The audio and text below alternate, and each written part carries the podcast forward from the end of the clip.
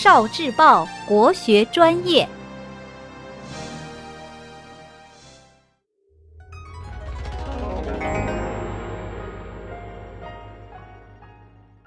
诗词思维导图。夜宿山寺，李白。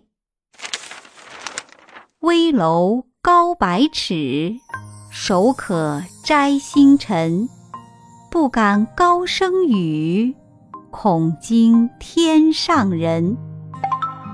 作者生平：李白五岁发蒙读书，学六甲；十五岁开始从事社会干业活动，并开始学道；十八岁隐居大匡山读书；二十五岁仗剑去国，辞亲远游；四十二岁。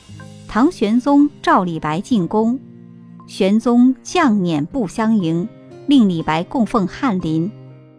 四十四岁，李白与杜甫相遇，安史之乱爆发，李白卷入政治斗争漩涡，最终被流放。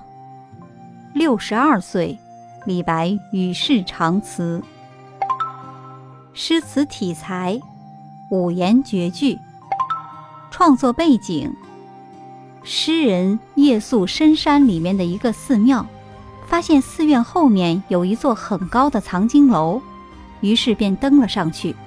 凭栏远眺，星光闪烁，李白诗兴大发，写下了这一首寄游写景的短诗。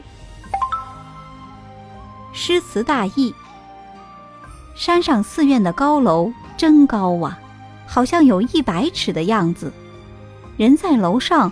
好像一伸手就可以摘下天上的星星。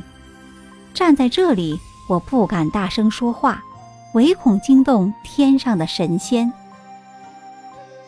另一种诗词说法，有人认为该诗原诗是题封顶寺：“夜宿封顶寺，举手门星辰，不敢高声语，恐惊天上人。”盛唐诗坛，盛唐山水田园诗派，王维、孟浩然，豪侠诗人王翰、王昌龄、崔颢，边塞诗派高适、岑参，诗仙李白，诗圣杜甫。唐诗里的山寺，枫桥夜泊，唐。张继，月落乌啼霜满天，江枫渔火对愁眠。姑苏城外寒山寺，夜半钟声到客船。题破山寺后禅院。唐常建。清晨入古寺。初日照高林，曲径通幽处，禅房花木深。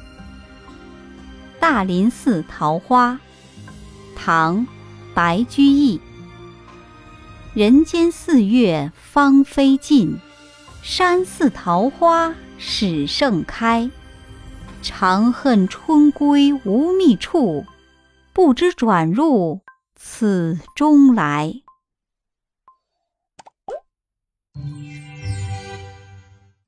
聆听国学经典，汲取文化精髓，关注今生一九四九，伴您决胜大语文。